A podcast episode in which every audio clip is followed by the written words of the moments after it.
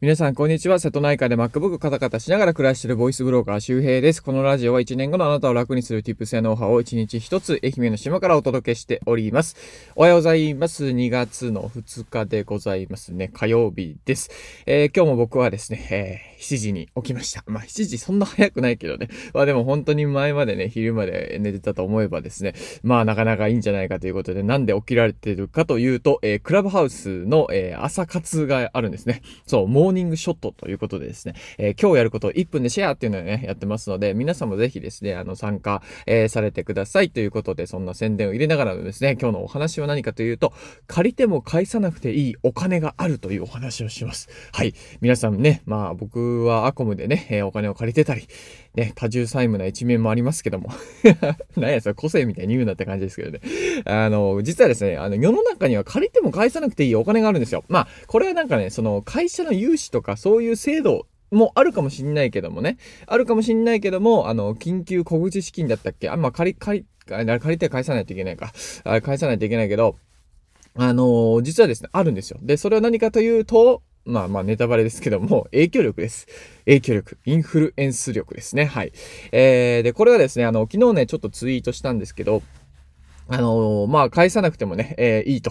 影響力は。で、あの、影響力ってね、皆さんなんかこう、まあ、抽象的なイメージがありますけども、影響力も一つのお金なんですね。僕はもうお金に近いものだなと思ってます。で、えこれは腐らないしですね、えー腐らない。腐らないし、えどこに行っても割と使える。これはね、インターネットのおかげでですね、あの、本当にもう本当スマホから影響力を使って、その都度その都度ね、えまあ、お金を印刷するみたいなことがね、あの、できるようになってます。そう、影響力っていうのはお金の印刷金みたいなものですね。あの、影響力が直接お金として支払われるような通貨にはならないんだけども、影響力を使うことによってですね、その都度、えー、お金を生むことができます。うん。例えばですね、そうだな、えー、メンタリスト DAIGO さん、めちゃくちゃ影響力ありますね。あの人、エンゲージメントがめちゃくちゃ高いんですよね。えー、どういうことかというとですね、要するにフォロワーが、例えば、え、そうだな、100人いた時に、え、実際に、えー、DAIGO さんのものを買う人っていうのは確かね、多分ね、5%ぐらいいるんじゃないかな。だから100人中5人ぐらい買うんですよ。そう。だからそれが100万人とかになると5万人が買うわけですよね。で、あの人も200万人 YouTuber とか、えー、YouTube 登録者いるから、多分、まあいろいろ含めると、まあ300万人ぐらいにしましょうか。ほんなら、えー、5%だったら、えー、15万部ぐらい売れるってことか。あの本を出したらね。だからもうすでに300万人にリーチさせて、えー、初版から15万部ぐらい売る力がもしかしたらあるかもしれない。まあ、15万部はちょっと言い過ぎか。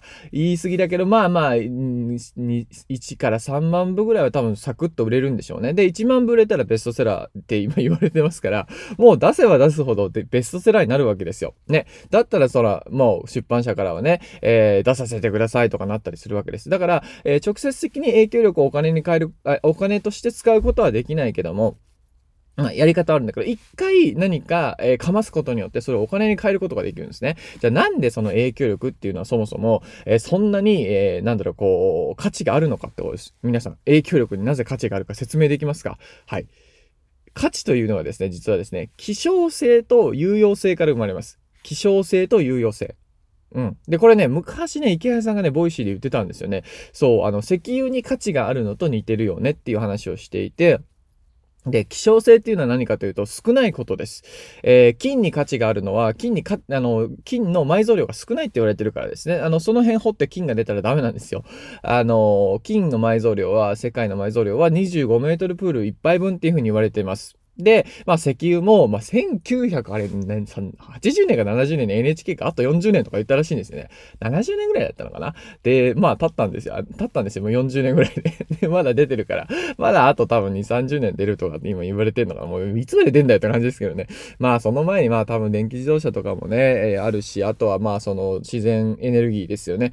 えー、あとは太陽光。まあ、太陽光もね、あんまりこう、ボコボコ、あんま僕はできてほしくないなって、まあ、景観が悪いですよね。あれ、なんとかなんないのかなと思いますけど。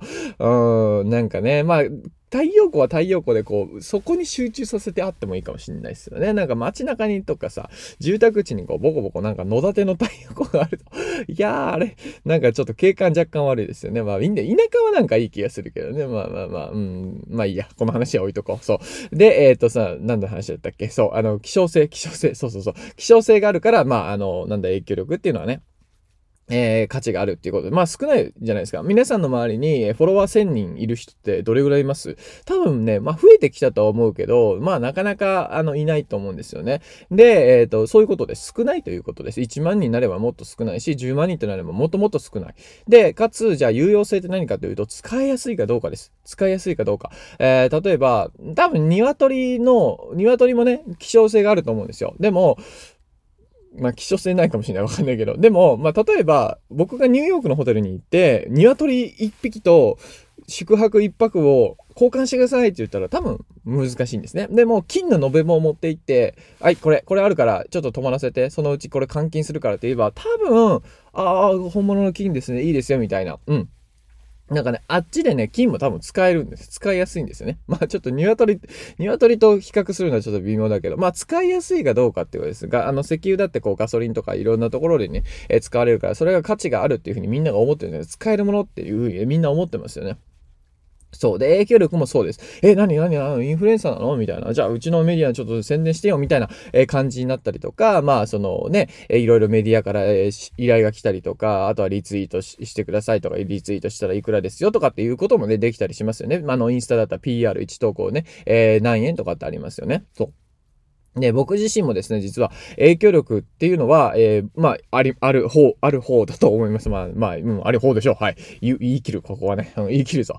で、えっと、まあ、一応、総フォロワーがね、多分もうすぐ10万人ぐらい行くんですよ。ツイッターが3万4千人いて、 Voicy が2万4千人でしょ。まあ、TikTok ほぼやってないんだけど、1万4千人ぐらいいて、あとインスタも2千人ぐらい行ったのか。うん、だからまあ、いろいろね、全部足していくと、だいたいね、あの、今9万人ぐらいになってますね。9万人ちょいぐらいになってるかな。あ、でクラブハウスがだからもうすぐ3000人だから、そうそう、クラブハウスまた増えましたね。そう。で、えっと、これどういう風に増やしていたかというと、僕はほぼほぼですね、池早さんの影響力をとにかく吸い取りました。うん。吸い取った。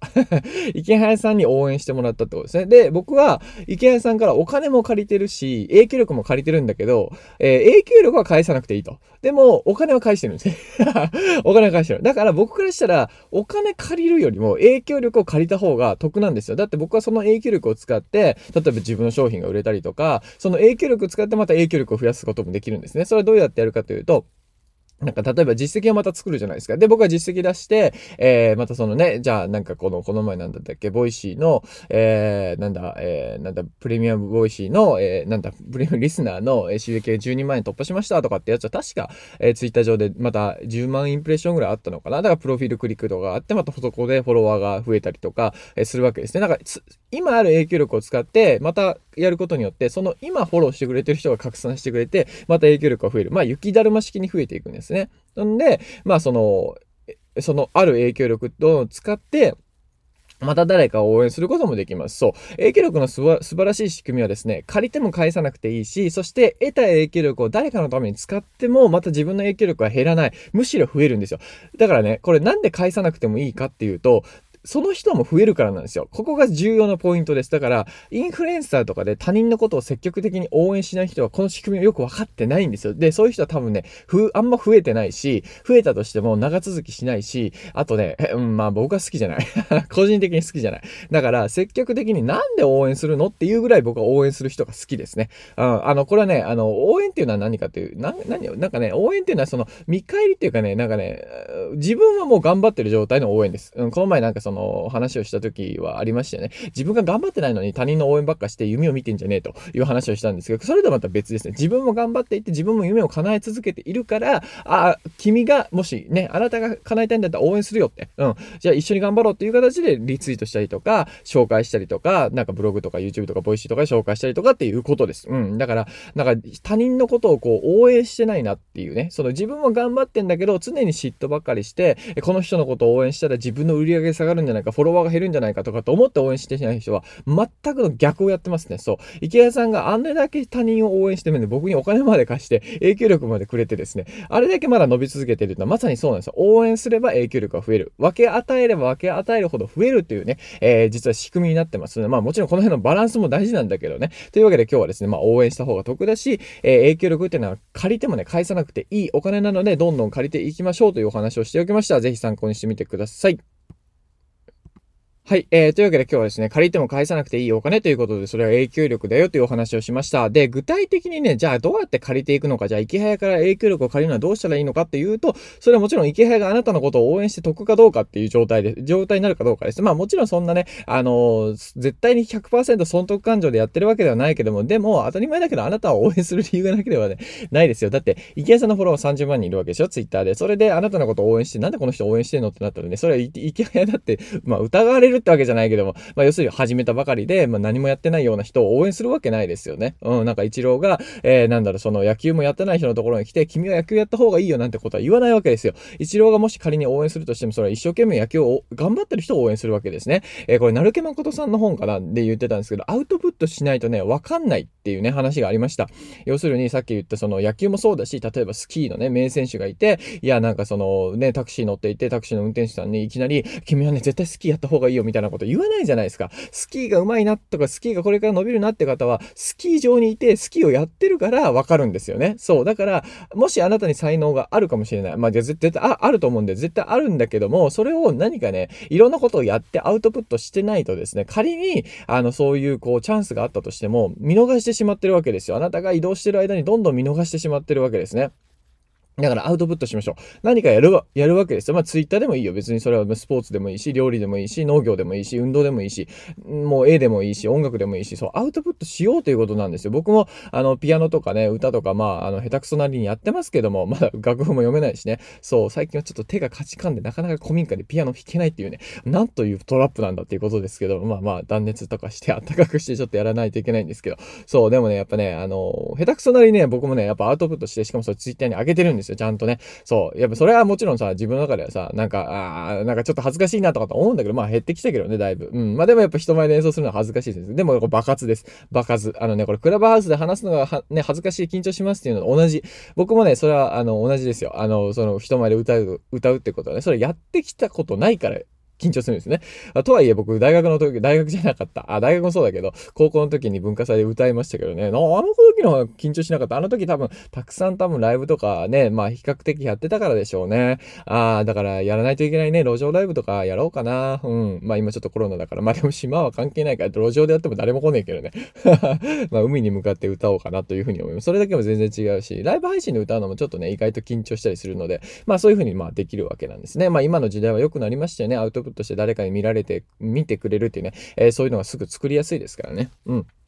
まあ、なので、そういうふうにが、まあ、要するにやってる人にならないといけないということですね。で、もうちょっと具体的に話してる回があります。実はですね、池早との馴れ初めを語るということで、えー、昨年ね、えっ、ー、と、30分くらい語ってますね。僕はどういうふうに池早さんと仲良くなったのかっていう話をしてますので、あの、まあ、具体的にもうちょっと知りたいっていう方はですね、まあ、僕も本当これ、あの、聞いてる方でも、僕はもともとすごい人だってもし思ってる人がいるかもしれない。まあ、全くの勘違いで、あの、ですよ。あの、僕の今、えー、2021年から3年前は2018年、えー、ちょっと待って、えー、4年前か。4年前の今頃、う嘘。え、もうそんな経ったの？え、今2021年で？え、嘘。そんな経ったんだね。いや、3年前って2018年か。あ、だから合ってるわ。あ、3年前の2018年の2月、今ぐらいにね、会社を辞めるっていうことを決めて退職届を出して、え準備してたところです。だからまだ3年前僕サラリーマンなんですよね。うん。サラリーマンなど。だから、あの、まあ、なんだろうな、もう、フォロワーの数なんか200人ぐらいでしょ？そこでもう辞めるって思い、辞めるって思って、で、フォロワー300人ぐらいで辞めましたね、実際ね。で、そこから池谷さんに1ヶ月か2ヶ月後にコンサルしてもらったら、フォロワー1000人超えて、そこからね、あの、なんか月2、30万、40万稼げるようになったんですよ。あの、本当独立するときは、ブログ収入1500円でしたからね。そう、そうなんですよ。もう全然すごくない。ただ辞めてからなんとかね、あの、やってきたっていう状態なので、あの、これ聞いてるあなたもですね、あの、なんかまあ今からゼロベースでも全然間に合うので、えー、ぜひね、参考にして、え聞いていただいたらいいかなと思います。で、えー、それが一つ目のリンクを合わせて聞きたいが、池早さんとのナラスを語るっていうのも一つ目のリンクが、えっ、ー、と、フォロワーを、ツイッターでフォロワー増やしていきたい人はぜひ読んでほしいんですけど、えフォロワーゼロからのツイッター運営チェック項目22選ということで、え何をやっていったらいいかっていうね、チェック項目22個作ってますので、無料のノートです。無料のノートなので、これめちゃくちゃ大人気でね、1800いいねとかついて、毎月ね、3000PV ぐらい読まれてるんですで、ずっとね、うん、無料ノートになっておりますので、あの、これからやる方は、プロフィールどうやって設定したらいいんだろうっていう方、わからない方はぜひね、見てみてください。で、合わせてですね、僕のメルマガではですね、池早さんがゼロから、えー、月5万円稼ぐなら〇〇をするというね、えー、動画教材っていうかね、まあ、一緒に対談してる動画があるんですね。えー、それはメルマガを無料登録するとすぐにね、見れるようになるんですけども、えそちらのメルマガの無料登録リンクはですね、僕のボイシーのプロフィールページに行くとですね、あの、こちら無料メルマガリンクっていう風に出てますので、えそちらまだ登録してない方はぜひチェックしてみてください。えーというわけで今日も朝起きれてね、これからそのモーニングショットのね、準備に入りたいと思いますので、今日やることシェアをやってますので、なんか、あの、ボイシーのリスナーの方でもね、入ってきていただいて、なんか、あの、周平君と話せてよかったっていう風に言ってもらえてすごく嬉しいです。そう。そういうコミュニケーションもできるのやっぱ嬉しいですよね。はい。えー、なので、ぜひね、まあ、ちょっと緊張すると思うけど、最初は。まあ、場数踏めばね、全然大丈夫ですから。えー、まあ、別にスマホに向かって話してるだけなんでね、まあ、最初、あの、普通に講演会するから全然楽なので、えー、まあ、ぜひね、参考に、参考にして聞いていただいたらいいかなかなというふうに思います。僕は普通に周平でやってるんですけど、検索はね、なんかね、あの、僕ね、あの、要するに、 legal name、あの、要するに実名でやらないといけないんですよ。実名で検索した方がいいですね。僕、村上周平ですあ、周平村上とかね、打ってもらったら確実出ると思う。池早さんも池早で出ないんですよ。池田ハヤトで打たないとダメなんですよね。そのローマ字で。そう。それがちょっとね、めんどくさいんですけども、ぜひね、チェックしていただいたらいいかなと思います。で、えー、そうだ、あ、クラブハウスの使い方についてはですね、僕のブログ、周平ブログとかで、え調べたら出ると思うんですけど、周平ブログクラブハウスって調べたら、僕のね、クラブハウスの、えー、日本語訳、英語がわからない人でもわかるようなね、記事を作ってますので、えー、そちらもね、チェックしていただいたらいいかなと思います。はい、えー、というわけで今日はそんな話をしておきました。まあ、ぜひですね、借りても返さなくていいお金、えー、影響力、え、つけていききましょう。そしてそれでね、えー、皆さんの周りの人をね、応援できるようになったら素晴らしいじゃないですか。はい。えー、優しいね、お金だなと思うので、えー、頑張ってね、え、影響力をつけていきましょう。はい。え、というわけでまた次回お会いしましょう。バイバーイ。